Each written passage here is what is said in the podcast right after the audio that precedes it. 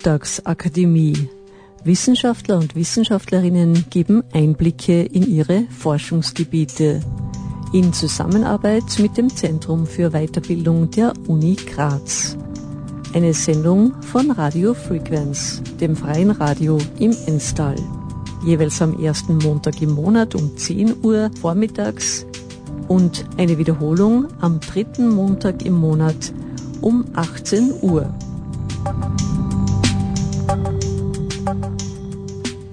Gemeinsames Nachdenken ist von essentieller Bedeutung, wenn es darum geht, mitzubestimmen, in welche Richtung wir uns als Individuen und als Gesellschaft entwickeln wollen.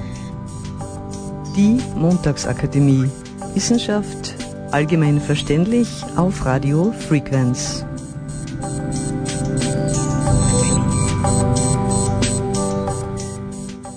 Mein Name ist Heinz Grin, emeritierter Professor für Experimentalphysik an dieser Uni. Und es freut mich natürlich besonders heute, äh, Ihnen meinen Nachfolger, Professor Panzer, als Vortragenden ankündigen zu dürfen. Die Montagsakademie hat sich zur Aufgabe gestellt, wie Sie gesehen haben, Bildung für alle durch allgemein verständliche Wissenschaft zu vermitteln. Zum diesjährigen Leitthema Mensch, Natur, Gesellschaft, Beziehungen im Wandel darf ich Ihnen den heutigen Vortragstitel Licht, Physik, Phänomene und Probleme ankündigen und Herrn Professor Dr. Peter Panzer vorstellen. Herr Panzer begann sein Physikstudium im Jahr 2000 an der Friedrich-Alexander-Universität Erlangen-Nürnberg, promovierte in der Gruppe von Professor Gerd Leuchs und übernahm bereits in dieser Zeit, ungewöhnlich früh meines Erachtens, die Leitung einer Arbeitsgruppe.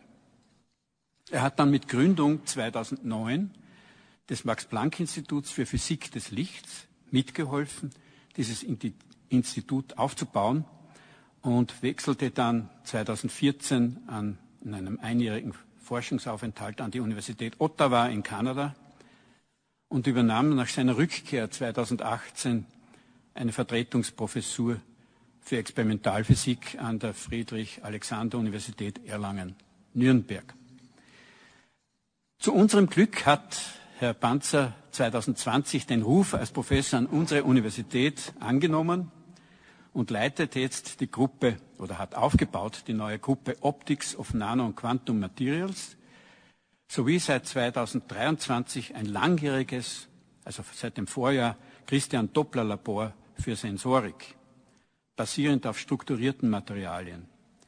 Dieses Projekt wird bearbeitet gemeinsam mit der TU Graz und drei großen Industriepartnern und er forscht in diesem Team und in der Arbeitsgruppe Licht, Schall und Materie von den Grundlagen bis hin zu den Anwendungen.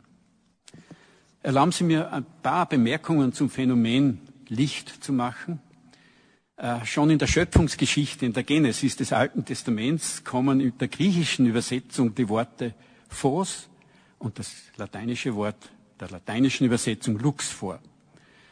Im Griechischen heißt das Kai egenetophos und im Lateinischen Fiat lux, was zu Deutsch heißt, und es werde Licht. Äh, das beginnt also schon im Alten Testament und diese Worte wie Phos oder in der Deklination Photos prägen den heutigen Begriff Photonik. Lux ist eine Messgröße in der Lichttechnik. Man sagt, Licht stand am Anfang der Entwicklung der Quantenphysik und trug zu neuen technischen Errungenschaften bei. Die erste praktische Anwendung der Quantenphysik war die Erfindung des Lasers. Und wir leben alle davon und profitieren auch alle davon in der schnellen Datenübertragung in, über Glasfasern. Während des 20. Jahrhunderts äh, war es üblich, äh, dieses Jahrhundert als das Jahrhundert der Mikroelektronik zu bezeichnen. Das 21. Jahrhundert wird wohl das Jahrhundert der Photonik werden. Möglicherweise auch für die Entwicklung eines photonischen Quantencomputers. Dieses Rennen steht noch aus, wer hier das Rennen macht. Die Halbleiter oder die photonischen Kristalle oder sonst wie. Die Nobelpreise des Vorjahres an Anton Zeilinger und diesjährig an Ferenc Kraus bestätigen auch den prominenten Anteil an österreichischer Forschungsleistung im Bereich der Photonik. Sonnenlicht ist lebenswichtig. Die Photosynthese funktioniert nur, wenn es Sonnenlicht gibt und dass wir überhaupt atmen können, weil dadurch Sauerstoff entsteht. Und Licht ist nicht nur beschränkt auf den sichtbaren Bereich, sondern auch im nicht sichtbaren Bereich. Ein gewisser Widerspruch. Licht im nicht sichtbaren Bereich, nämlich im infraroten, im ultravioletten und im Röntgenlicht. Es gibt uns einen tiefen Einblick in die Weiten des Universums und über die Entstehungsgeschichte unseres Universums. Leider hat sich das Wort Licht natürlich auch eingeschlichen in Allgemeinfloskeln und in sogenannten Stehsätzen, wie es geht mir ein Licht auf oder jemanden hinters Licht führen. Und es gibt auch manchmal physikalisch unsinnige Begriffe wie das, der Begriff Augenlicht. Es ist auch Ausdruck von politischen Protestbewegungen. Also Licht spielt auch eine Rolle bei Protestbewegungen. Denken Sie nur an kilometerlange Lichterketten. Wie sich jetzt die Photonik, die Lehre vom Licht in die, Begriffs, in die Begriffsfelder Naturwissenschaft, Technik, Kultur und Gesellschaft eingliedern, das wird uns jetzt Professor Panzer in seinem Vortrag näher bringen und ich darf ihm nun das Wort übergeben. Danke.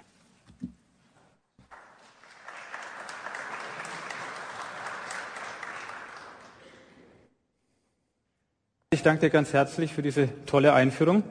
Du hast doch schon einiges der Arbeit geleistet, die ich eigentlich mit dem Vortrag leisten wollte, nämlich die Bedeutung von Licht darzustellen in kürzester Form. Ich freue mich äh, außerordentlich, dass ich diesen Abend mit Ihnen verbringen darf. Das wollte ich zuallererst sagen.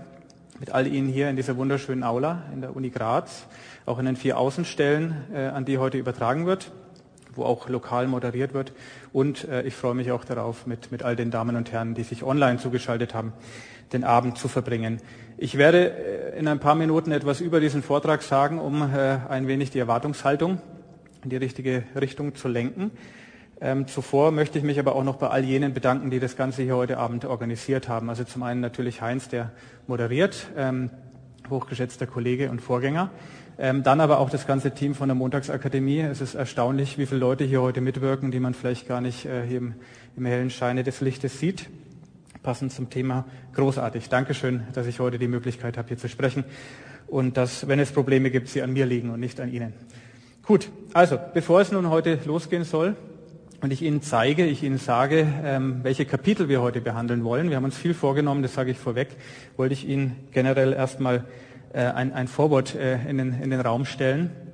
Ähm, das erklärt, was Sie mit diesem Vortrag allgemein zu erwarten haben. Dieser Vortrag wird vermutlich ein bisschen anders als die anderen Vorträge in dieser Vortragsreihe. Der Vortrag versucht nämlich gleichzeitig so vielseitig wie es nur geht zu sein, dabei unheimlich bunt. Sie werden manchmal das Gefühl haben, Sie schauen ein Bilderbuch durch, das kann ich jetzt schon versprechen, viele Bilder. Ähm, ich werde versuchen, möglichst fundamental zu argumentieren, Ihnen Grundlagen näher zu bringen, gleichzeitig aber auch diesen großen Bogen zu spannen hin zur Anwendung äh, und äh, zur Arbeit in den Wissenschaften. Also wir versuchen so vielseitig, bunt, fundamental und angewandt, zu sein, wie es Licht eben auch selbst ist. Dabei werde ich verzichten, das wird hoffentlich zu einem Aufatmen führen im Publikum, äh, auf jegliche wissenschaftliche Graphen, Formeln, Gleichungen, irgendwelche Symbole, die kein Mensch versteht. Ich werde Ihnen aber trotzdem Forschungsergebnisse zeigen. Also Sie sollen wirklich heute auch Beispiele aus der aktuell laufenden Forschung zu sehen bekommen. Und wie ich schon gesagt habe, äh, man kann es nicht oft genug sagen, dieser, Buch, äh, dieser, dieser Vortrag ist ein Bilderbuch. Ähm, nicht, weil er so schön gemacht wurde, sondern weil er voller Bilder sein wird. Und es ist nachgewiesen, dass man mit Bildern besonders intuitiv erklären kann. Deswegen halte ich das für den richtigen Weg. Gut, was ist nun die Agenda für diesen Vortrag? Äh, wir haben einige Kapitel vor uns. Ähm, der Vortrag ist ein wenig überladen, das sage ich auch vorweg. Äh, so ist aber hoffentlich für jeden etwas dabei. Um dieses Thema, diese äh, Thematik zu betreten, werde ich Ihnen versuchen, erstmal anschließend an das, was der Kollege schon gesagt hat, die Bedeutung von Licht nochmal klar zu machen. Also äh, die Wertschätzung nochmal herauszukramen, die wir für Licht eigentlich haben sollten. Denn Licht spielt für unser aller Leben eine große Bedeutung auf die eine oder andere Art und Weise. Danach werde ich die Frage versuchen zu beantworten, was ist Licht überhaupt? Jetzt könnte man allein über diese Frage eine ganze Vorlesung über zwei Semester halten. Äh, ich entschuldige mich schon hier, dass ich das Ganze auf drei Folien herunterkoche. Äh, sicherlich nicht angemessen. Äh, Sie werden aber in diesen drei, vier Folien alles erfahren, was Sie brauchen, um die Anwendungen danach zu verstehen. So hoffe ich zumindest.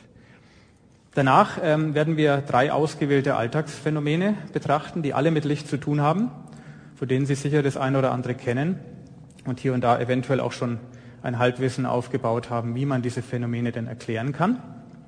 Und wenn wir diese Alltagsphänomene beleuchtet haben, werden wir uns weiter bewegen zu Licht in den Wissenschaften. Es wird also um Anwendungen in der Wissenschaft gehen. Und dort habe ich vier Beispiele herausgekramt, von denen drei denn äh, ein wenig wie Science Fiction anmuten und gar nicht so sehr wie Science. Ich möchte aber versuchen zu vermitteln, dass obwohl es wie Fiktion wirkt, es in der Wissenschaft bereits gelungen ist, diese Schemata umzusetzen. Später mehr dazu.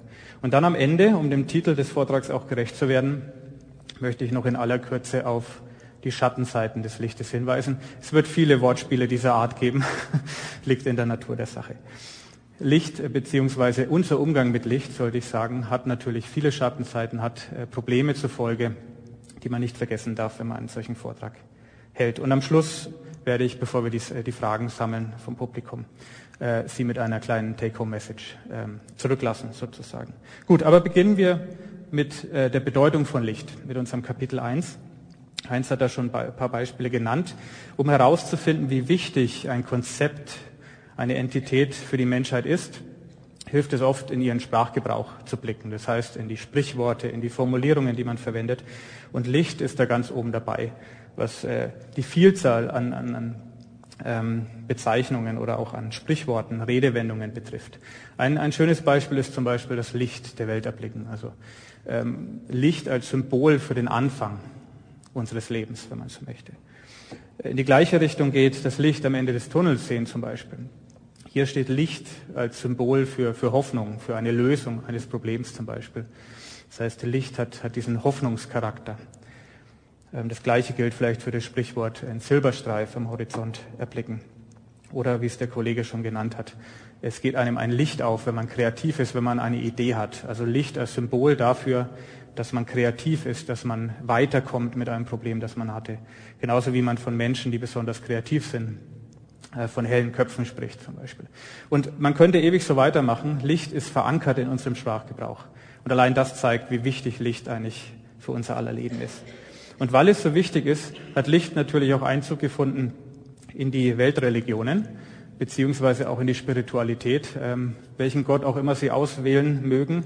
Es wird am Schluss vermutlich irgendein Gleichnis mit Licht, mit einem hellen Schein, einem heiligen Schein, irgendetwas dergleichen geben, mit einer Lichtgestalt, wie es so schön formuliert wird in, den christlichen, in der christlichen Religion. Ähm, dort hat Licht auch diesen, diesen helfenden Charakter. Es ist eine Lösung für Probleme, es ist etwas, an das man sich wenden kann, wenn man nicht weiterkommt. Die Bedeutung von Licht in den Religionen im Sprachgebrauch kommt natürlich daher, dass es für unser Leben eine Bedeutung hat. Und wenn wir da mal eine, äh, eine natürliche Lichtquelle auswählen, die unser aller Leben erst möglich gemacht hat, die Sonne zum Beispiel, dann sehen wir, dass die Sonne nicht nur Dinge wie Photosynthese zum Beispiel ermöglicht, Sauerstoff äh, produziert für uns zum Atmen, sondern sie gibt auch Energie. Sie wärmt uns. Sie erlaubt uns mit technischen Umsetzungen wie Solarzellen Strom zu erzeugen. Das heißt, wir nutzen die Sonne, wir nutzen Licht, um uns mit Elektrizität zu versorgen, um uns zu wärmen. Gleichzeitig ist Sonne aber auch ein Rhythmusgeber. Wenn sie aufgeht, stehen wir auf, wenn sie untergeht, äh, gehen wir in der Regel ins Bett. Was damit zu tun hat, dass unser Körper auch mit Licht funktioniert. Licht unterbindet die Produktion des Hormons Melatonin. Wenn Licht äh, fernbleibt, also im Dunkeln, wird es produziert, unser Körper kann sich ausruhen und äh, kann sich erholen, sozusagen die Batterien aufladen. Eine andere Art von Lichtquelle, das Feuer zum Beispiel, war ein absoluter Gamechanger für die Menschheit. Also sobald der Mensch verstanden hat, Feuer gezielt herzustellen und zu nutzen, hat sich alles geändert. Die Nacht konnte zum Tag werden, man konnte sich schützen, man konnte sich wehren, man konnte Feuer als Waffe benutzen natürlich, man konnte ähm, sich zivilisieren, wenn man so möchte. Und äh, in vielen dieser Beispielen äh, ist natürlich vor allem das Licht, hat das Licht eine Bedeutung, gar nicht so sehr die Wärme des Feuers. Und weil Licht eben diese Bedeutung für uns hat, überhaupt Leben erst möglich gemacht hat, nutzen wir Licht auch in unser aller Leben als Leitsignal oder ordnendes Element. Also hier sehen Sie ein Beispiel einer Straßenkreuzung, relativ offensichtlich. Und wir sehen, dieses Chaos funktioniert nur, weil es Lichtsignale gibt, die uns sagen, jetzt darf ich mich bewegen, jetzt ist es sicher, wenn ich losfahre oder wenn ich mich als Fußgänger äh, über die Straße bewege. Das heißt, Licht leitet, wir beleuchten unser Straßensystem, das wir aufgebaut haben, damit wir auch bei Nacht, also wenn wir eigentlich nicht so gut orientierungsfähig wären, mit unseren doch relativ schlechten Augen, uns immer noch bewegen können. Mit anderen Worten, wir versuchen 24 Stunden des Tages eigentlich so zu gestalten, dass wir uns bewegen können, frei bewegen können. Und das funktioniert nur, wenn wir alles beleuchten um uns herum. Und da Licht eine so große Bedeutung für uns hat, hat Licht natürlich auch Einzug gefunden und Einzug gehalten in Kunst und Kultur. Also Sie können sich Ihren Lieblings-Science-Fiction-Film aussuchen. Dort wird Licht bestimmt irgendeine Rolle spielen, Star Wars zum Beispiel oder irgendetwas dergleichen. Und wenn wir in die Künste blicken, hier nur eines aus unzähligen Beispielen. Licht wird dort als Medium benutzt, es wird als, äh, als, als, als Baustein benutzt, um Kunst zu schaffen, um Kunst zu beleuchten, um, um Kontraste zu schaffen. Hier ein schönes Beispiel von der Klanglicht. Veranstaltung 2018 hinter dem Bundeszeughaus. Auch da könnte man Stunden weiter diskutieren. Ich bin kein Fachmann für Licht in der Kunst, auch wenn das mal ein schönes Projekt wäre. Ähm, dennoch äh, glauben Sie mir sicherlich, dass Licht auch dort eine große Rolle spielt. Und weil Licht eben so bedeutend ist, hat es auch internationale Anerkennung erhalten, wenn man es so formulieren mag. Äh, das Jahr 2015 wurde nämlich von der UNESCO ausgerufen als das Jahr des Lichts, das internationale Jahr des Lichts. Ein Jahr lang wurden weltweit äh, Firmen, von, von Privatpersonen, von äh, Wissenschaftsinstituten wissen, wissenschaftliche Veranstaltungen organisiert für die Öffentlichkeit, um Licht und lichtbasierte Technologien zu feiern und vorzustellen. Und weil das Ganze so erfolgreich war, gibt es seitdem oder seit einige Jahre nach 2015 auch den Internationalen Tag des Lichts. Das heißt, jedes Jahr am 16. Mai finden an Institutionen vor allem, die sich mit Licht beschäftigen in ihrer Forschung, ähm, Tage statt, an denen die Tore und Türen zum Beispiel geöffnet werden für die Öffentlichkeit und man lichtbasierte Technologien und Licht als solches zelebriert. Und Heinz hat es vorher schon angesprochen, das Jahrhundert, in dem wir uns befinden, wird vermutlich, wird voraussichtlich auch das Jahr der Photonik werden. Die Photonik funktioniert nur auf, auf Basis von Licht.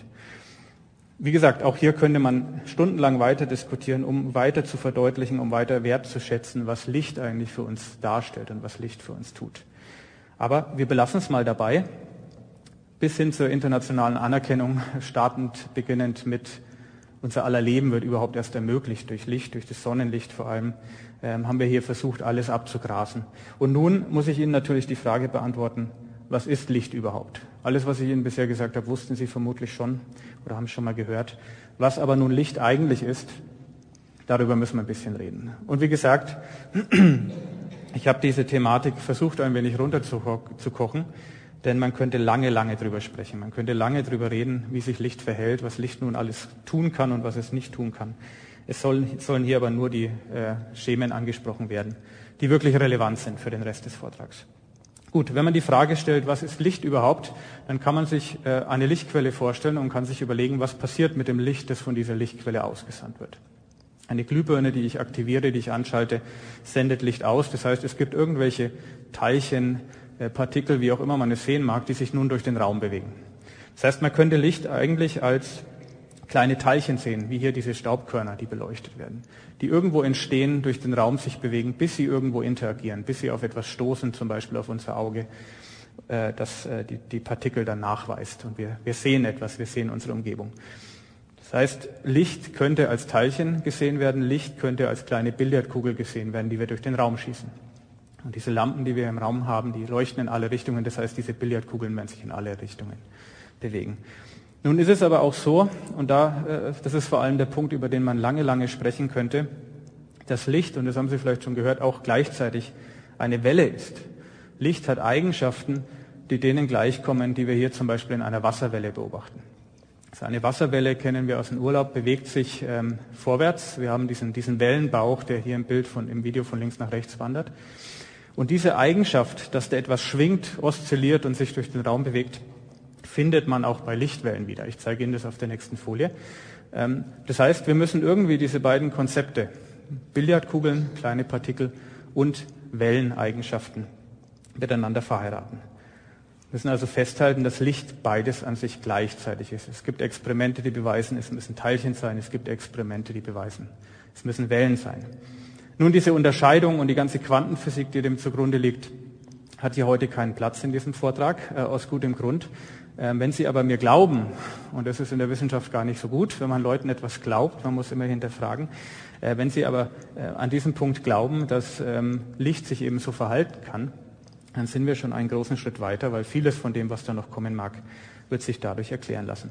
Bleiben wir aber noch kurz bei diesem Wellencharakter. Also was schwingt da eigentlich, wenn wir Licht haben? Es sind auf jeden Fall nicht die Teilchen, die Sie auf der rechten Seite sehen. Es ist nicht ein Partikel, das sich auf einer Wellenbahn, auf einer sinusförmigen Bahn durch den Raum bewegt, sondern es sind eigentlich Felder. Felder kennen Sie vielleicht von der Elektronik, in Kondensatoren. Sie kennen es vielleicht von Antennen, die auch elektromagnetische Signale aussenden, wie zum Beispiel unser Radiosignal. Und so äh, verhält sich Licht eben auch. Licht ist ein schwingendes Feld, wie auch immer das zustande kommt. Das ist gar nicht so wichtig an der Stelle.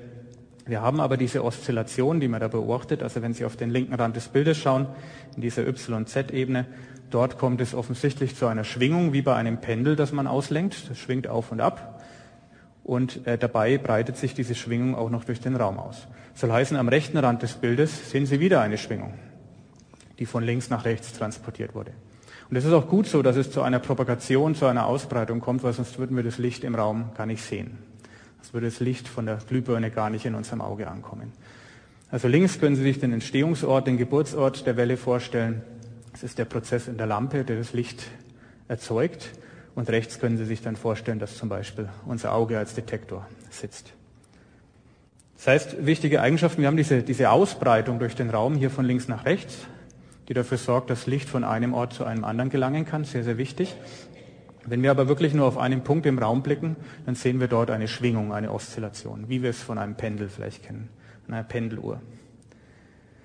Wichtig ist aber festzuhalten, hier schwingt keine Masse wie das Pendel einer Pendeluhr oder wie ein Pendel, ähm, das an einer Feder hängt, sondern es sind Felder, die dort schwingen. Es ist ein elektrisches und ein magnetisches Feld, das sich aufbaut, das dann einen Nulldurchgang hat und wieder in die andere Richtung schwingt. Also wir haben nicht diese kleinen Teilchen von vorher, die hier diese Wellenbahn ähm, abfahren, sondern es sind tatsächlich Felder, die schwingen. Und diese Felder, wie wir sehen hier, äh, schwingen in einer bestimmten Ebene. Die blaue Kurve liegt in einer Ebene. Und diese Ebene nennen wir später Polarisation. Die können wir manipulieren. Wir können im Licht auch sagen, es soll in einer anderen Ebene, in eine andere Richtung schwingen. Gut, nun speichern wir dieses Bild einer Welle, die dann entsteht, wenn wir eine Lichtquelle anschalten und die sich dann durch den Raum bewegt. Entlang dieser X-Achse, die da unten gezeichnet wird, würde sich dann auch unser kleines Partikel, unsere, unsere Billardkugel bewegen, wenn wir denn in diesem Teilchenbild bleiben wollten. Das heißt, wenn wir uns anschauen, wie Licht sich verhält im Raum, solange es keinen Anlass hat, seine Richtung zu ändern, würde es sich geradlinig ausbreiten. Das sieht man in dem Foto hier ganz gut. Wir haben die Sonne als Lichtquelle. Wir haben als Hindernisse die, die Bäume zum Beispiel mit ihren Ästen. Und Licht wird nun teilweise von diesen Ästen absorbiert, abgelenkt, reflektiert und dahinter entsteht dann diese, entstehen diese geradlinigen Schatten. Das sieht man ganz gut, dass das Licht sich also wohl geradlinig ausgebreitet hat und dabei keine Zickzacklinien ähm, abgefahren hat. Zu dieser Änderung der Richtung oder überhaupt ähm, einer Änderung dieser Ausbreitung kommt es immer dann, wenn wir etwas in den Weg stellen. Also hier sind es die Äste oder die Blätter. Es sind aber auch die kleinen Wassertröpfchen, die da in der Luft stehen. Also man sieht diesen dunklen Schein einfach nur deswegen, weil außen herum ein Teil des Lichtes auch durch die Wassertropfen in der Luft, durch den Nebel abgelenkt werden. Es kann aber auch sein, dass die Lichtwelle einfach absorbiert wird und verschwindet, zum Beispiel in unserem Auge oder zum Beispiel, wenn wir ein Medium haben, das eben Licht aufnehmen kann. Das merkt man immer im Sommer im Auto, das furchtbar heiß innen wird. Das Licht äh, kommt durch die Fenster hinein, wird absorbiert durchs Fahrzeug und wärmt dieses auf. Also das heißt, die, die Welle wird umgewandelt in Wärme, wenn man so möchte. Und Licht kann offensichtlich auch verschiedene Farben haben. Ein Raum, den Sie um sich herum sehen, ähm, oder die Bilder auf der Folie, die Sie sehen, haben verschiedene Farben. Diese Farben haben auch zu tun mit der Welleneigenschaft des Lichtes. Die Welle, die wir zuvor gesehen haben, die da vor sich hin geschwungen ist, hat eine gewisse Länge. Also wenn wir von einem Bauch zum nächsten Bauch messen, nennt man das die Wellenlänge. Und diese Wellenlänge ist besonders wichtig für uns. Warum?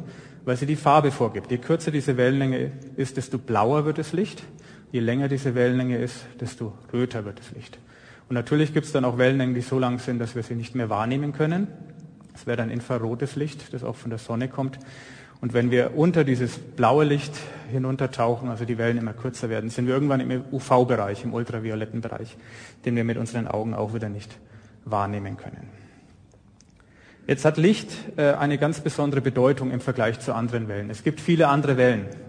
Also es gibt zum Beispiel Schallwellen. Sie hören mich hier sprechen, weil meine Stimme die Luft vibrieren lässt. Diese Vibration kommt bei Ihnen an und wird übers Ohr wahrgenommen. Wenn dieser Raum aber luftleer wäre, würden Sie mich nicht sprechen hören, Sie würden mich aber immer noch sehen. Gut, wenn dieser Raum luftleer wäre, hätte man vermutlich auch andere Probleme, als dass Sie mich nicht hören. Aber mal davon abgesehen ist es so, ein, ein Schallsignal braucht die Luft zur Ausbreitung. Warum? Weil Schall eine Vibration der Luftmoleküle ist zum Beispiel. Licht braucht dieses Ausbreitungsmedium nicht. Licht braucht also kein Material, in dem es überleben kann, sondern es kann auch durch Vakuum propagieren. Warum ist es wichtig? Wenn Licht nicht durch Vakuum laufen könnte, dann würde das Licht der Sonne überhaupt nicht bei der Erde ankommen. Warum? Weil der meiste Raum dazwischen luftleer ist und damit eigentlich kein Medium bereitstellt, in dem eine Schallwelle zum Beispiel propagieren kann.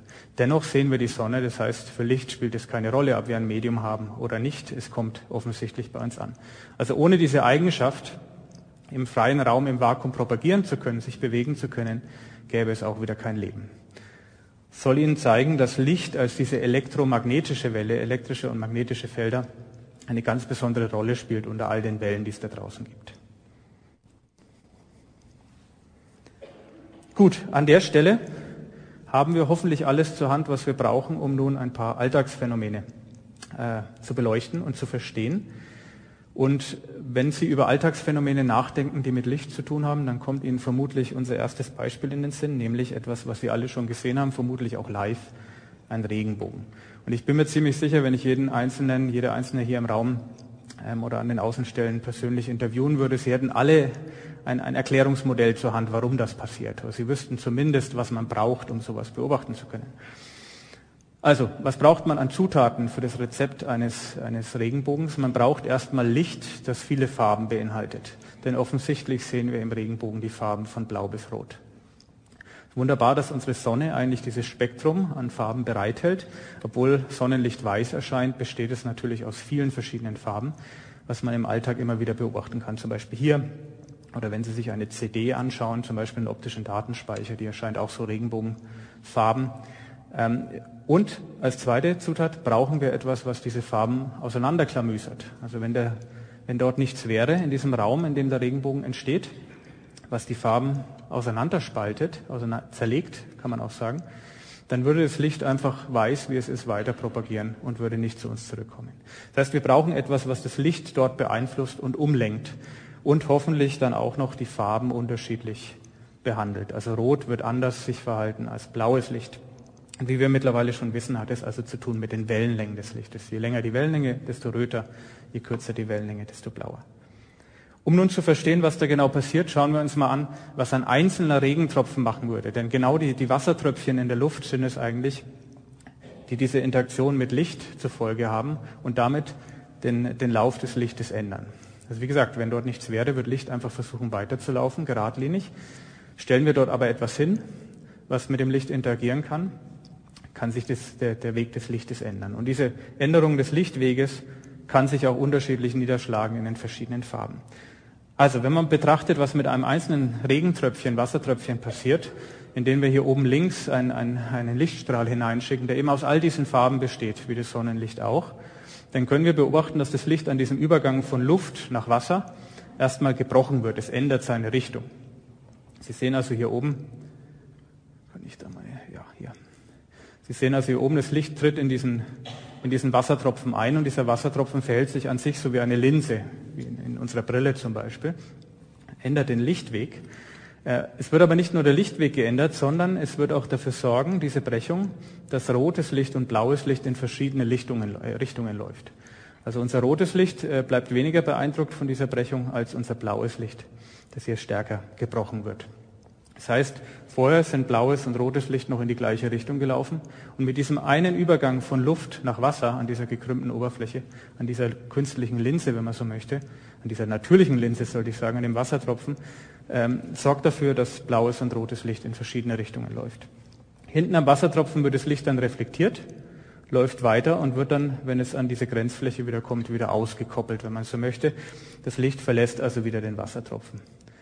Und nun aber aufgrund dieser Aufspaltung der Farben mit den Farben, die in verschiedene Richtungen laufen. Das soll heißen, wo vorher alles noch in die gleiche Richtung lief, wird nun nach Verlassen des Wassertropfens blaues Licht eher flacher aus dem Tropfen herauslaufen und rotes Licht eher steiler aus dem Tropfen herauslaufen. Das Ganze kann man sich dann noch ein bisschen äh, detaillierter anschauen. Ich hoffe, Sie können das hier halbwegs erkennen. Das ist eine Simulation, eine Computersimulation, in der wir genau das tun, was ich Ihnen gerade gezeigt habe. Wir nehmen nämlich weißes Licht, hier ein bisschen breiterer Strahl, der aus all diesen Farben besteht. Dieser Strahl trifft auf einen Wassertropfen, der hier in der Helligkeit des gestreuten Lichtes förmlich untergeht. Ein einzelner Regentropfen wohlgemerkt, also nicht wie im, am Himmel unzählige. Und wir beobachten dann unter einem bestimmten Winkel genau das, was in dem Bild zuvor schon zu sehen war, nämlich dass blaues Licht etwas äh, steiler das äh, Teilchen, das Wasserteilchen verlässt und rotes Licht etwas flacher. Und genau diese Aufspaltung des Lichtes, der Lichtfarben, sorgt für diesen Eindruck eines Regenbogens, den wir sehen. Und jetzt sehen wir aber in dem Bild hier vorne noch mehr. Wir sehen nicht nur diesen einen Regenbogen, der so hell daherkommt, sondern wir sehen hier außen oft, wenn es die Lichtverhältnisse zulassen, noch einen zweiten Regenbogen. Und dieses Phänomen kann man auch sehr schön in der Simulation beobachten. Man kann nämlich auch annehmen, dass Licht zweimal reflektiert wird im Tropfen. Also es koppelt ein, es geht in diese Linse hinein, wird hier einmal hinten reflektiert, wird nochmal reflektiert und verlässt dann unseren Wassertropfen.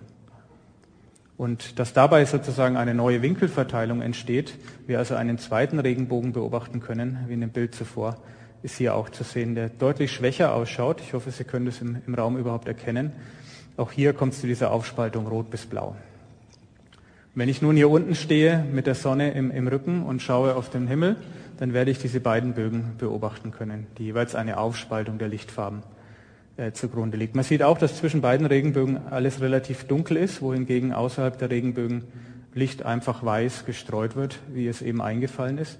Auch das beobachtet man gerne äh, in diesen Bildern. Also man sieht hier unten, dass, dass diese ganzen Wassertröpfchen weiß erscheinen, wohingegen zwischen den Regenbögen alles relativ dunkel ist, es zu kaum Streuung kommt. Und man erkennt auch, dass die Regenbögen umgekehrt ausgerichtet sind. Also hier geht es von blau nach rot und hier außen geht es von rot nach blau.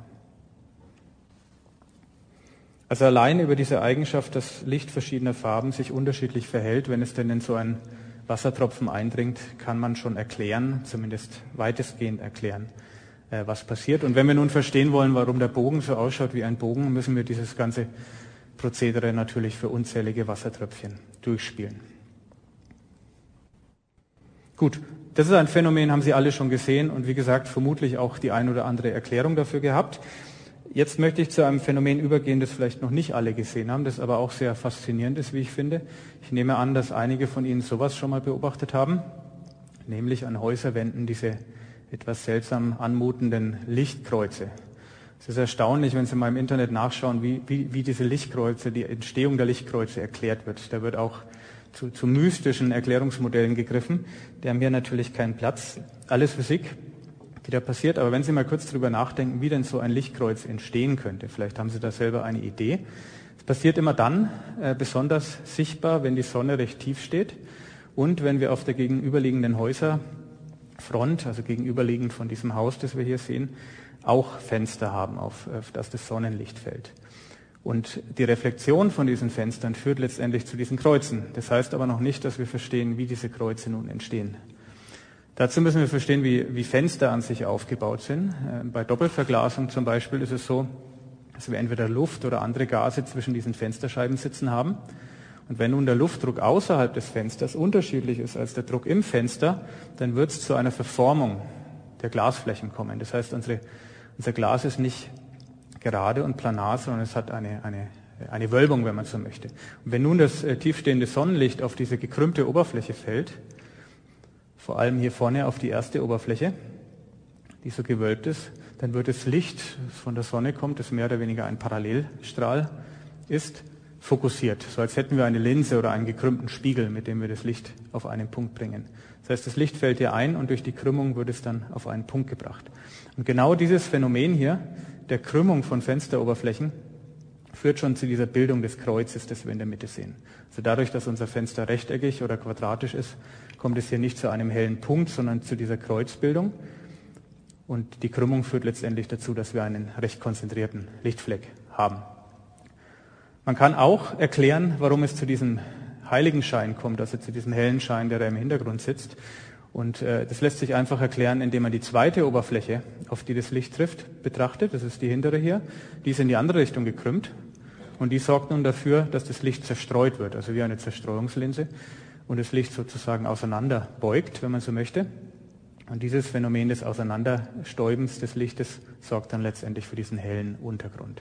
Also keinerlei mystischer Hintergrund hat einfach damit zu tun, wie Fenster konstruiert sind, wenn man so möchte. Achten Sie mal drauf, wenn Sie jetzt gerade im Winter durch die Straßen laufen, kann man sehr oft beobachten. Gut, ein letztes Alltagsphänomen, das ich Ihnen noch zeigen wollte, wo Sie eventuell auch schon drüber nachgedacht haben, wie es denn funktioniert, ist der 3D-Effekt in 3D-Kinos. Ich weiß nicht, wer schon hier im Raum schon mal in einem 3D-Kino war, wenn Sie kurz die Hände heben wollen. 3D-Kino? Gut, ein paar von Ihnen. So, dann wissen zumindest Sie, dass Sie da eine Brille normalerweise tragen, eine spezielle Brille, die es Ihnen erlaubt, wirklich diesen 3D-Effekt zu beobachten. Wenn Sie diese 3D-Brille abnehmen, dann sehen Sie wenig. Sie sehen äh, eigentlich nur zwei Bilder, die da auf die Wand projiziert werden, die leicht versetzt gegeneinander sind und damit ein recht verwaschenes Bild erzeugen. Das heißt, um zu verstehen, wie ein 3D-Kino funktioniert und warum es diese 3D-Brille braucht, müssen wir kurz äh, darüber reden, wie denn überhaupt der Eindruck einer dreidimensionalen Struktur entsteht.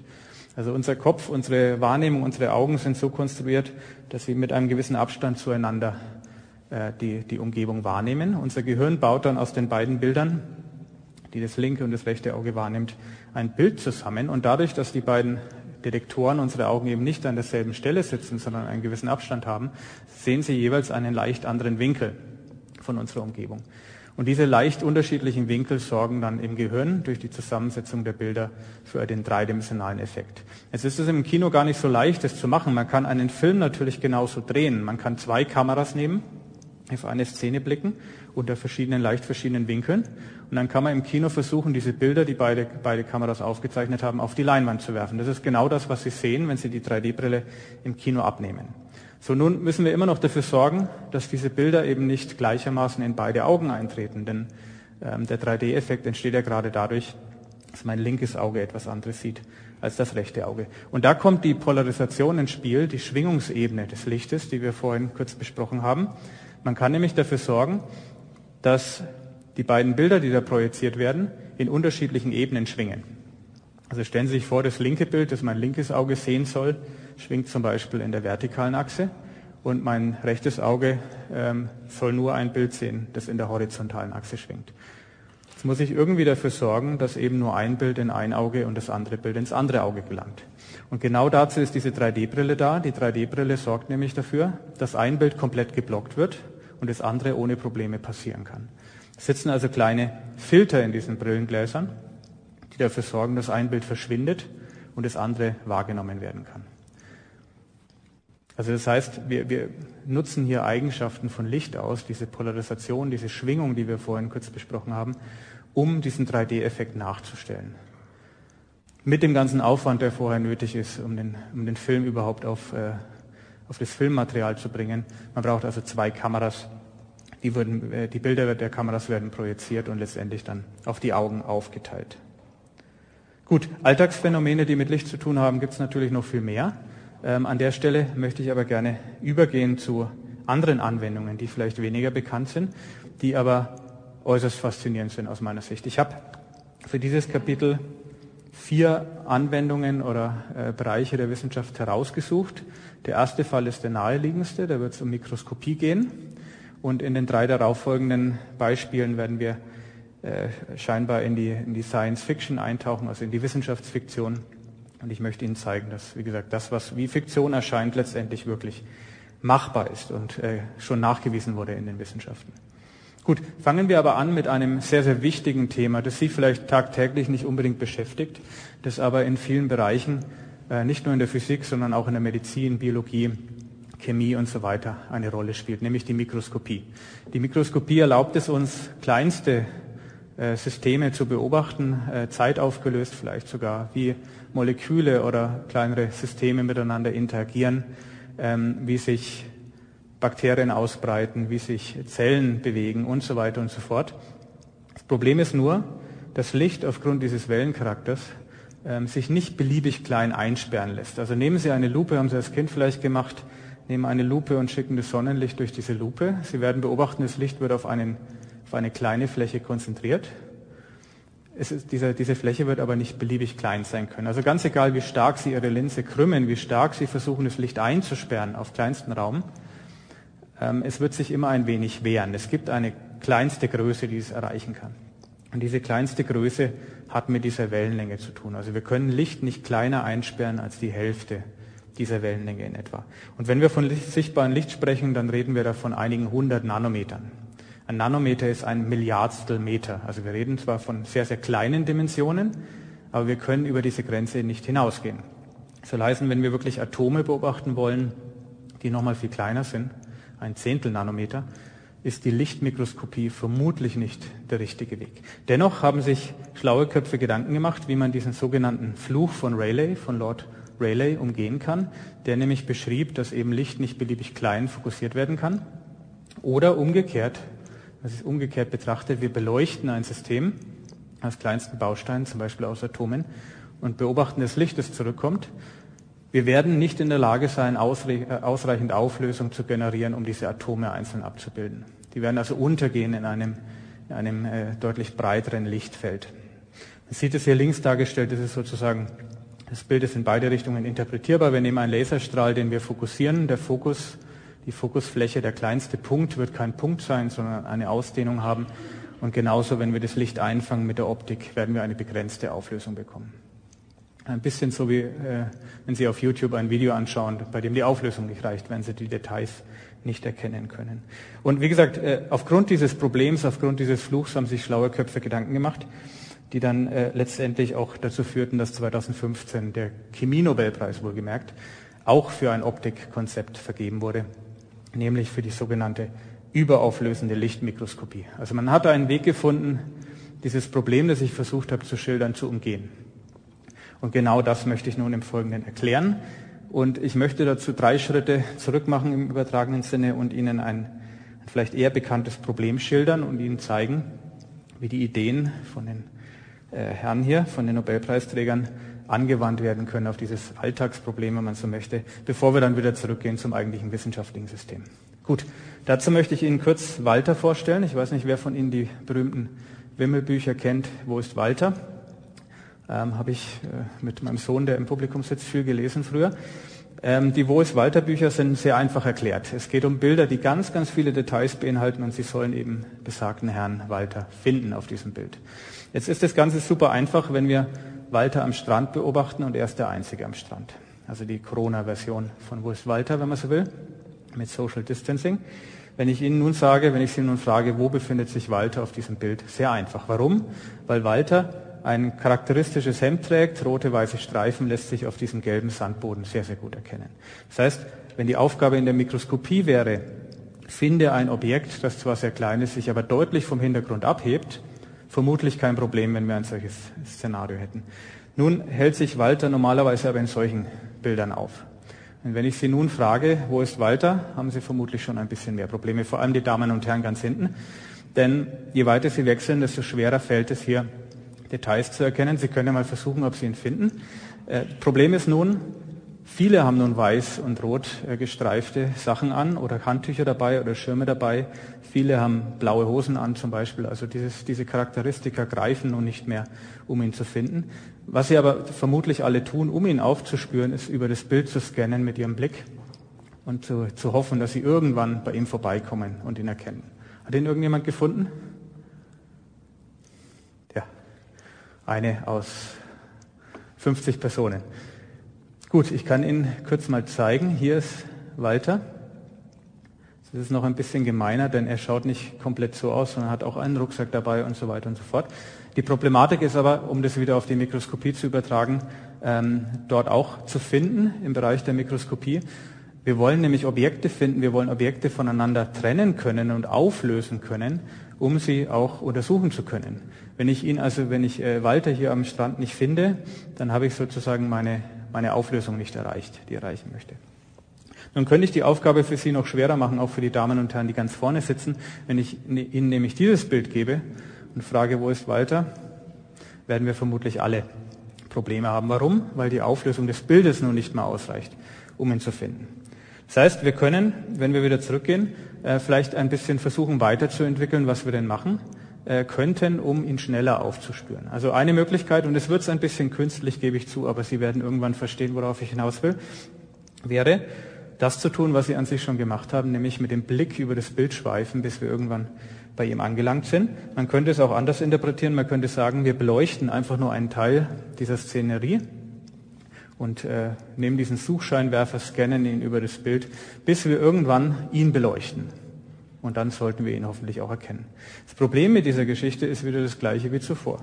Wenn wir übergehen auf ein Bild, das so aus, aussieht, dann können wir da mit unserem Suchscheinwerfer drüber leuchten, wie wir wollen. Wir werden ihn nicht aufspüren. Warum? Er ist zu klein, unsere Auflösung reicht nicht, wir stehen zu weit weg, wie auch immer man das interpretieren mag. Das Wichtige ist, wir werden ihn nicht finden. Soll heißen, in der Mikroskopie ist ein System zu klein, werden wir seine Bausteine nicht optisch mit Licht analysieren können.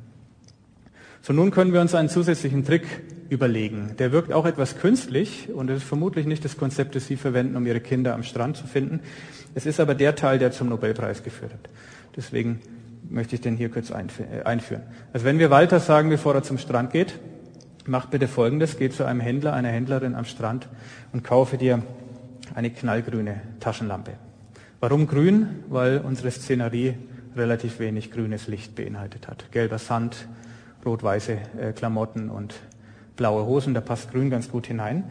Und wir sagen ihm, sobald unser Suchscheinwerfer bei dir ankommt, schalte bitte deine grüne Taschenlampe ein.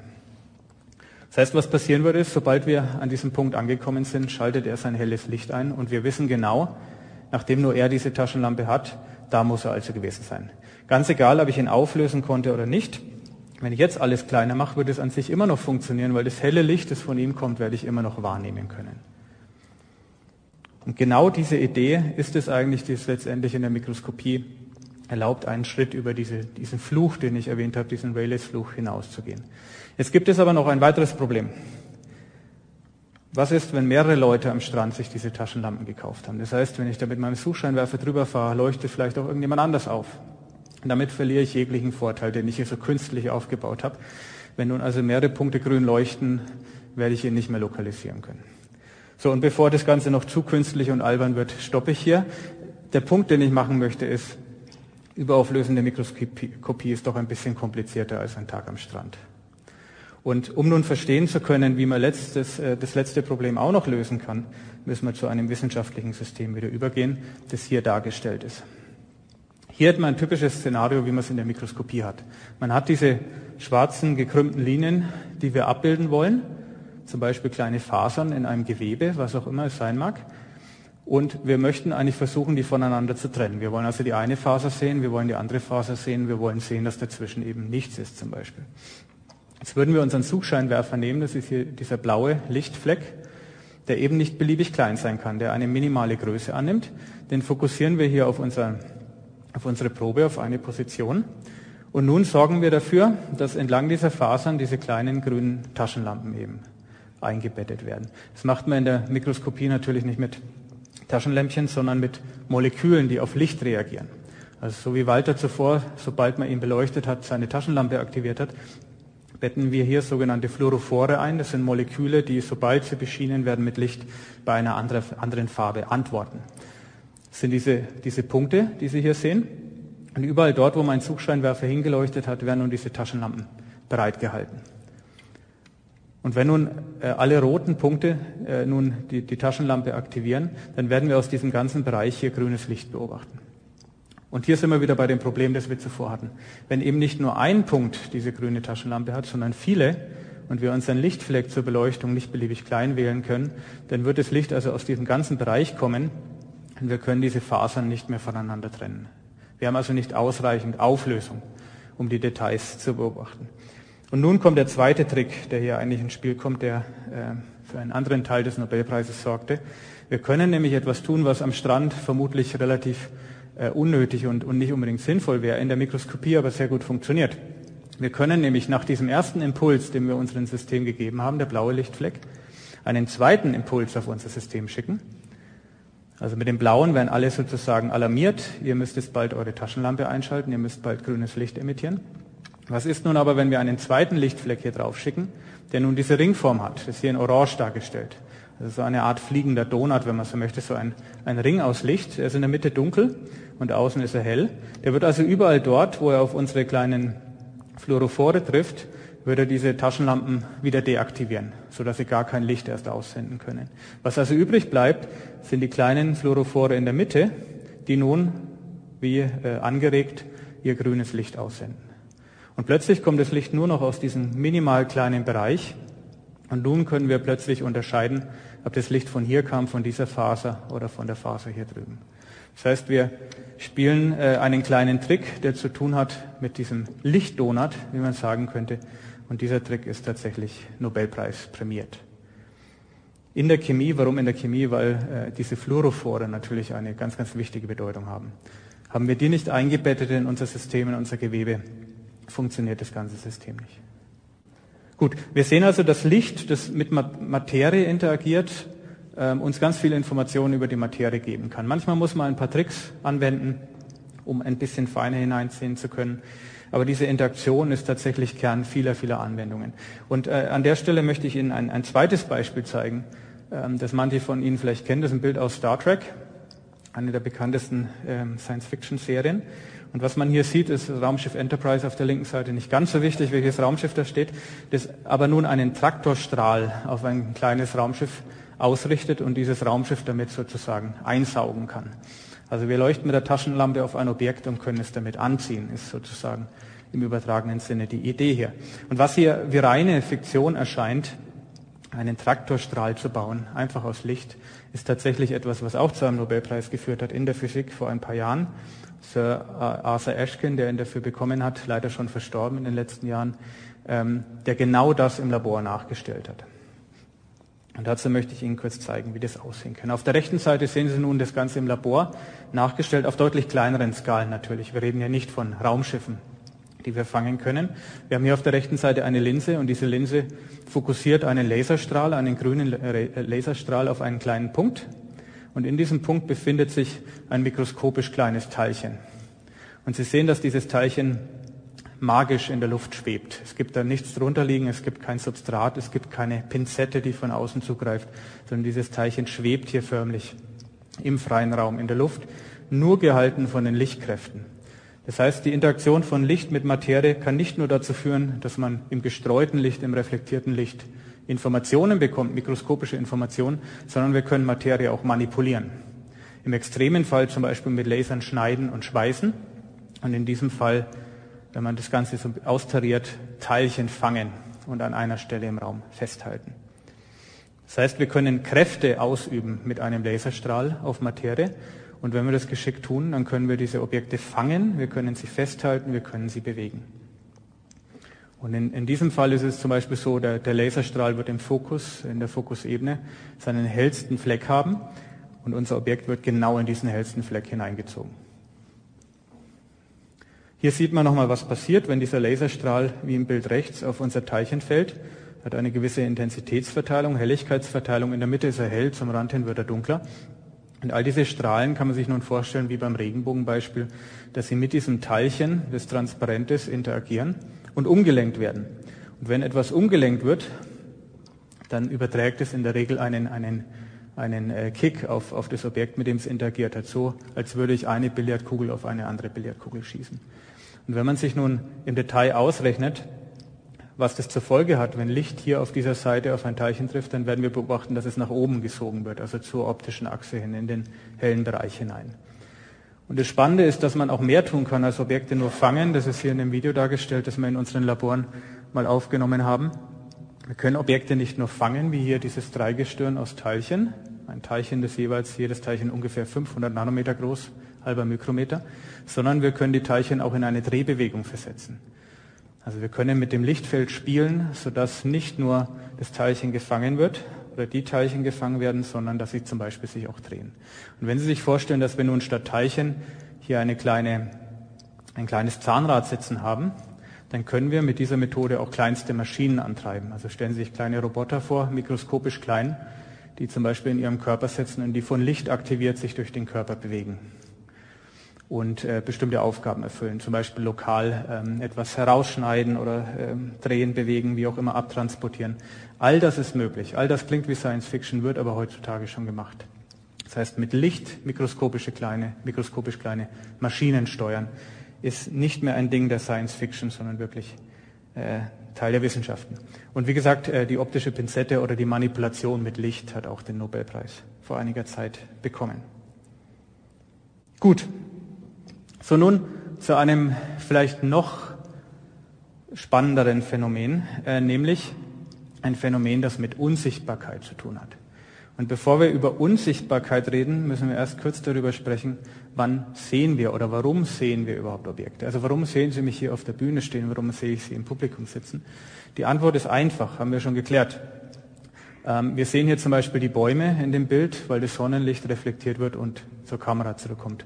Oder wir sehen dieses Flugzeug, wir wissen, da irgendwo muss ein Flugzeug in der Szenerie gewesen sein. Warum? Weil es einen Schatten wirft. Das heißt, ein Teil des Lichtes wurde abgelenkt und äh, dort, äh, wo das Flugzeug saß, in der äh, Verbindungslinie zur Beleuchtung, fehlt das Licht. Das heißt, immer dann, wenn Licht reflektiert wird äh, oder wenn Licht äh, so abgelenkt wird, dass es zu einem Schattenwurf kommt, können wir Objekte eigentlich aufspüren. Und so bewegen wir uns auch durch den Alltag.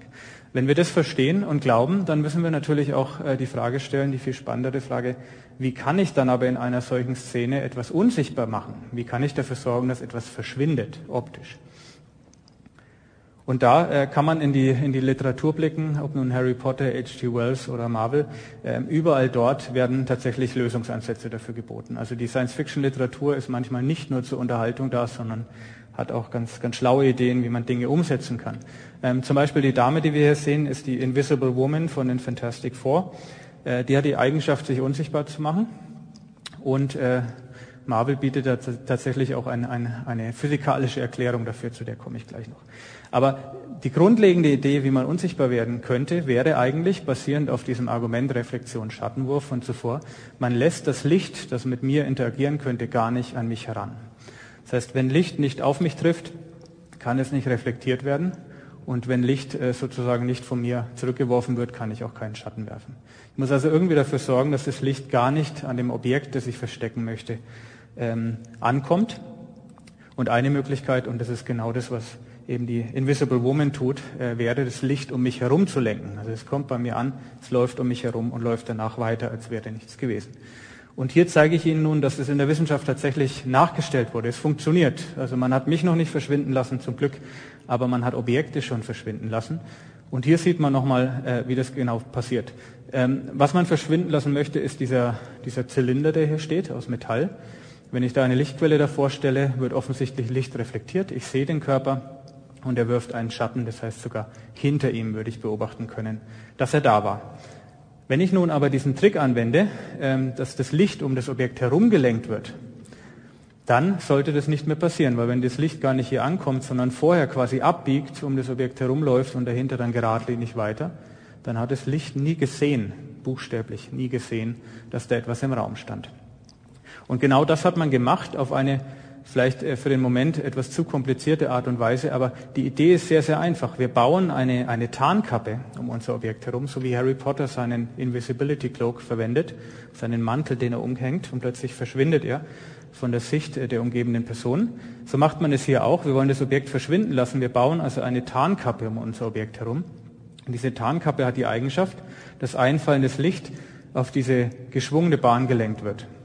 Das heißt, das Licht, das oben ankommt, wird um das Objekt herumgelenkt in so einer Schlangenlinie und verlässt die Tarnkappe wieder. Das gleiche passiert unten und das gleiche passiert auch in der Mitte. Das heißt, das Licht wird nie in Kontakt kommen mit diesem Zylinder, mit diesem Objekt und damit kann dieses Objekt weder reflektieren noch ganz einen Schatten werfen. Und in der Tat, wie gesagt, äh, hat man das nachgewiesen. Man hat es am Anfang mit Mikrowellen gemacht, also mit langwelligen Strahlungen und später dann auch mit sichtbarem Licht. Das Konzept ist komplizierter, wenn man über die Details nachdenkt. Also man kann damit keinen Panzer verschwinden lassen. Das muss man dazu sagen. Das ist sehr wichtig, dass das nicht geht. Aber die Grundidee, Licht um etwas herumzulenken, ähm, ist etwas, was etwa vor vielleicht 15 Jahren wirklich experimentell bewiesen wurde. Das heißt, diese Idee, ähm, Objekte verschwinden zu lassen, sind eben nicht mehr nur Teil der Science Fiction, sondern wirklich auch Teil der Wissenschaften. Gut, Und als letztes Beispiel aus den Wissenschaften würde ich Ihnen gerne noch was zeigen, was wirklich sehr nahe an die Forschung herankommt, die wir momentan machen. Ähm, da würde ich Ihnen gerne auch kurz ein, ein Ergebnis zeigen, das, das äh, top aktuell ist. Ähm, und in diesem Beispiel soll es gehen um, um Autobahnen für Licht, wenn man so möchte. Also wir wissen alle, dass in der Elektronik zum Beispiel, bei den elektronischen Chips, die in unseren Computern sitzen, man Elektronen, geladene Teilchen verwendet und auf bestimmte Bahnen lenkt. Das heißt, man gibt ihnen einen Weg vor, eine Straße vor, einen Highway vor und auf denen können sie sich bewegen. Und mit diesen Ladungen kann man dann spielen, man kann sie manipulieren und damit kann man dann zum Beispiel rechnen, wie in einem Computer. Das Ganze kann man auch tun für Licht. Also man kann diese kleinen Autobahnen, die hier symbolisiert dargestellt sind, auch für Licht schaffen. Man kann dafür sorgen, dass Licht eben, sobald es eingesperrt ist, in dieser, äh, auf dieser Autobahn, hier in Gelb und, und Blau dargestellt, verbleibt und sich nur noch dort bewegt. Das heißt, irgendwie bekommen wir diesen Laserstrahl in diese Highways hinein und dann wird das Licht in so kleinen äh, Lichtfeldern, in so kleinen äh, Lichtmotorrädern, wenn man so möchte, über diese Bahnen schießen.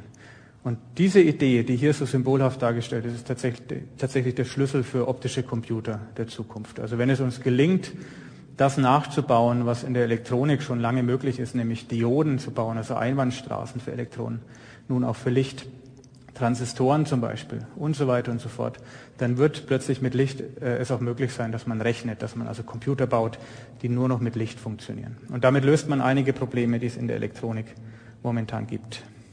Hier ist ein, ein Beispiel mal zu sehen. Die Auflösung wird vermutlich wieder nicht reichen, damit Sie die Details sehen. Ähm, Sie sehen aber vielleicht diese kleinen schwarzen Linien, die hier äh, am Rand zu sehen sind. Ich kann mal hineinzoomen. Also diese schwarzen Linien, das sind genau diese Autobahnen für Licht. Wir schicken das Licht äh, hier am Rand in das System hinein. Das war einmal zu viel gezoomt. Ähm, hier am Rand hinein. Und dann hat das Licht keine andere Wahl, als sich über diese Autobahnen zu bewegen. Und Sie sehen, überall äh, laufen diese kleinen schwarzen Straßen entlang. Ähm, und das Licht wird sich also hier im Chip von links nach rechts bewegen. Wichtig ist auch noch zu erwähnen, dass das Ganze super klein ist. Also wir haben hier einen Chip, der gerade mal von links nach rechts sechs Millimeter misst. Und diese Autobahnen äh, sind gerade mal einige hundert Nanometer breit. Also unser Licht wird wirklich eingesperrt und hat nur noch die Möglichkeit, entlang der Straße zu laufen. Keine andere Möglichkeit mehr. Und wenn man nun clever versucht, das Licht nun auf diesem Chip ähm, miteinander interagieren zu lassen und so weiter und so fort, dann wird man damit auch rechnen können. Und dazu wollte ich Ihnen abschließend noch ein kleines Beispiel zeigen ähm, aus unserem Labor, äh, wo wir genau einen solchen Chip nutzen. Sie haben es hier unten wieder dargestellt in dieser 3D-Darstellung. Wir schicken einen Laserstrahl in den Chip hinein und das Licht kann nun nichts anderes tun, als sich über den Chip selber ausbreiten. Sie sehen, wie es sich hier aufteilt, wie so in einem, wie bei einem Baum, der sich verzweigt.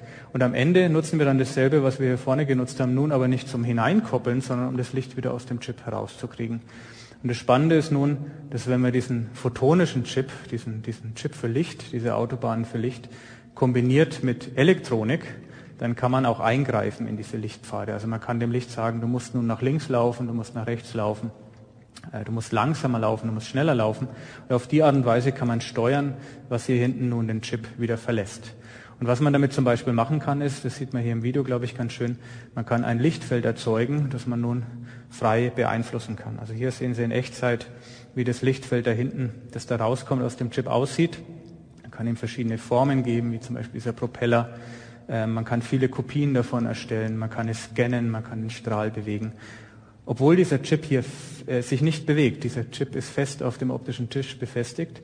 Und diese Änderung, die wir hinten sehen, wird rein über die, Elekt über die Elektronik äh, hervorgerufen. Das heißt, über das Eingreifen in den photonischen Chip. Gut, nun kommen wir langsam schon zum Ende. Ich hatte äh, angekündigt, es wird relativ viel. Ich hoffe, es war jetzt schon für jeden was dabei. Ich möchte aber im allerletzten Kapitel auf zwei bis drei Folien auch noch auf ein, Problem, auf ein paar Probleme eingehen. Diese Probleme beziehen sich gar nicht so sehr auf die Wissenschaft und auf die grundlegenden Konzepte von Licht, die wir heute besprochen haben, sondern vor allem darauf, wie wir Licht nutzen oder Beleuchtung nutzen. Die Tatsache, dass wir die Nacht zum Tage machen wollen, hat natürlich Nachteile, die man nicht äh, unterschätzen darf. Das erste Problem, das eigentlich entsteht, ähm, das sehen wir in diesem Video, ist die Tatsache, dass der Mensch eigentlich ein Augentier ist natürlich sein, äh, seine komplette Welt so gestaltet, dass er eben immer sich auf seinen Sehsinn verlassen kann. Problem dabei ist nicht, dass es nicht funktioniert. Es scheint jetzt gut zu funktionieren. Wir haben nicht täglich 100.000 Autounfälle in Österreich. Ähm, aber dabei werden natürlich alle jene vergessen, die eben kein Augenlicht haben, die Seheinschränkungen haben und die diesen Leitsignalen, die uns eigentlich schützen sollen, nicht folgen können.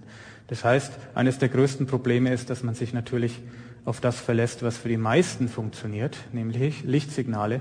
Dabei bleiben aber viele auf der Strecke. Das heißt, man muss eigentlich, man müsste noch viel mehr tun, um, um Leuten mit Seheinschränkungen, Sehbehinderungen zu helfen durch unsere helle Welt, die sie nicht sehen können. Das andere Problem ist, durch diese inflationäre Nutzung von Licht kommt es zur sogenannten Lichtverschmutzung. Man sieht es in diesem Bild ganz schön an sich, ein sehr schönes Foto.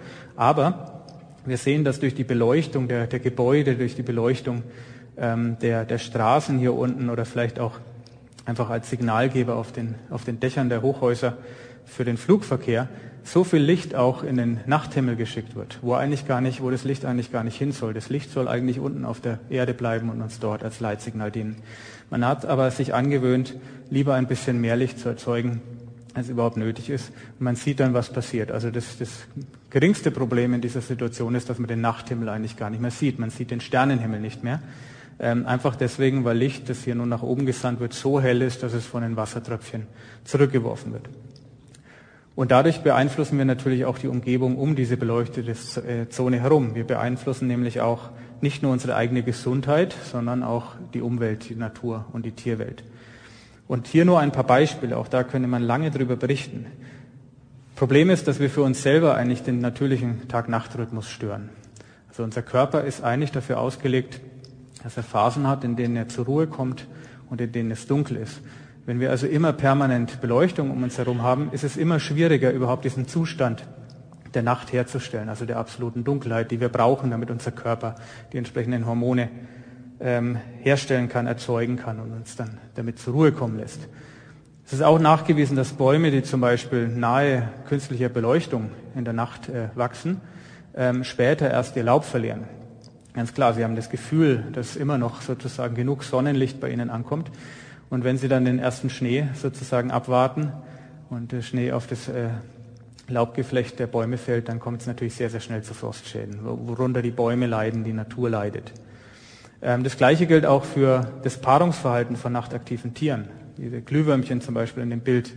Die ganze Paarung, die Reproduktion funktioniert über Lichtsignale. Wenn diese Lichtsignale nun überblendet werden von, von der Helligkeit der benachbarten Städte, wird dieses Konzept nicht mehr funktionieren und im schlimmsten Fall dafür sorgen, dass ganze Tierarten verschwinden von dieser Erde. Und das Ganze äußert sich auch sehr, sehr stark tatsächlich in, in, der, in den evolutionär gewachsenen Räuber-Beuteverhältnissen. Also wenn wir die Nacht zum Tag machen, dann haben es nachtaktive Tiere vermutlich einfacher, ihre Beute zu fangen. Ähm, man sieht es auch bei, bei Motten zum Beispiel, die sich zum künstlichen Licht hingezogen fühlen ähm, und so weiter und so fort und damit bei Kerzenlicht zum Beispiel in den sicheren Tod gehen. Nur ein paar von vielen, vielen Beispielen, die allein daher kommen, dass wir als Menschen Licht viel zu inflationär ausnutzen.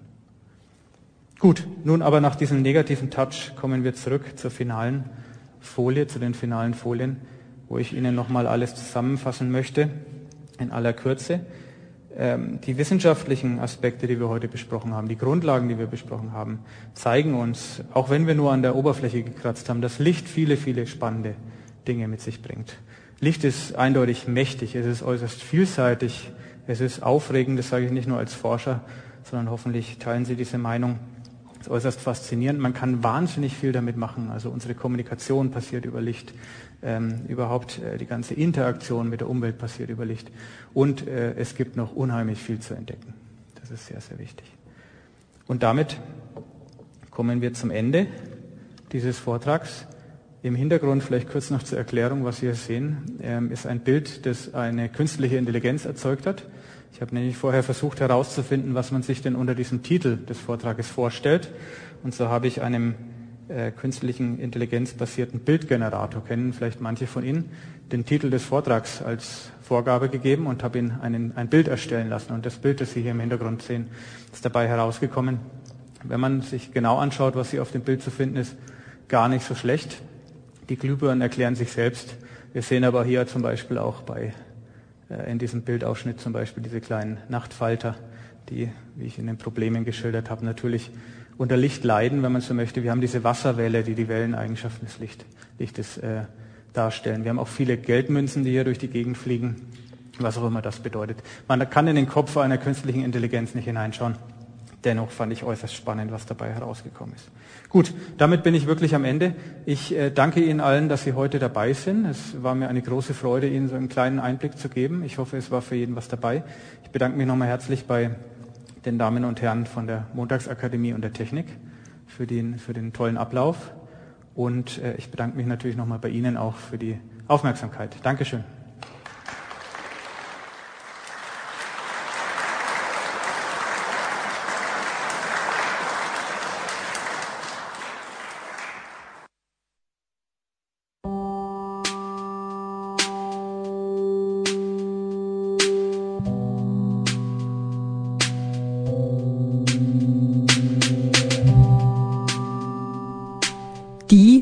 Montagsakademie.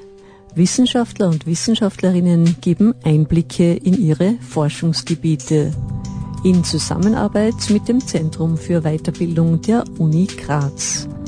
Eine Sendung von Radio Frequenz, dem freien Radio im Enstal. Jeweils am ersten Montag im Monat um 10 Uhr vormittags und eine Wiederholung am dritten Montag im Monat um 18 Uhr. Frequency clear. Radio Frequenz.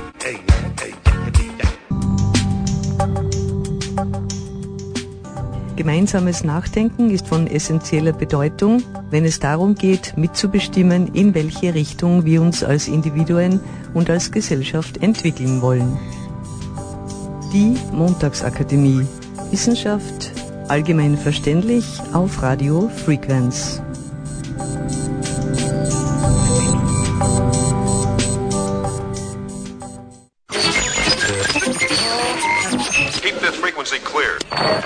Radio Frequenz.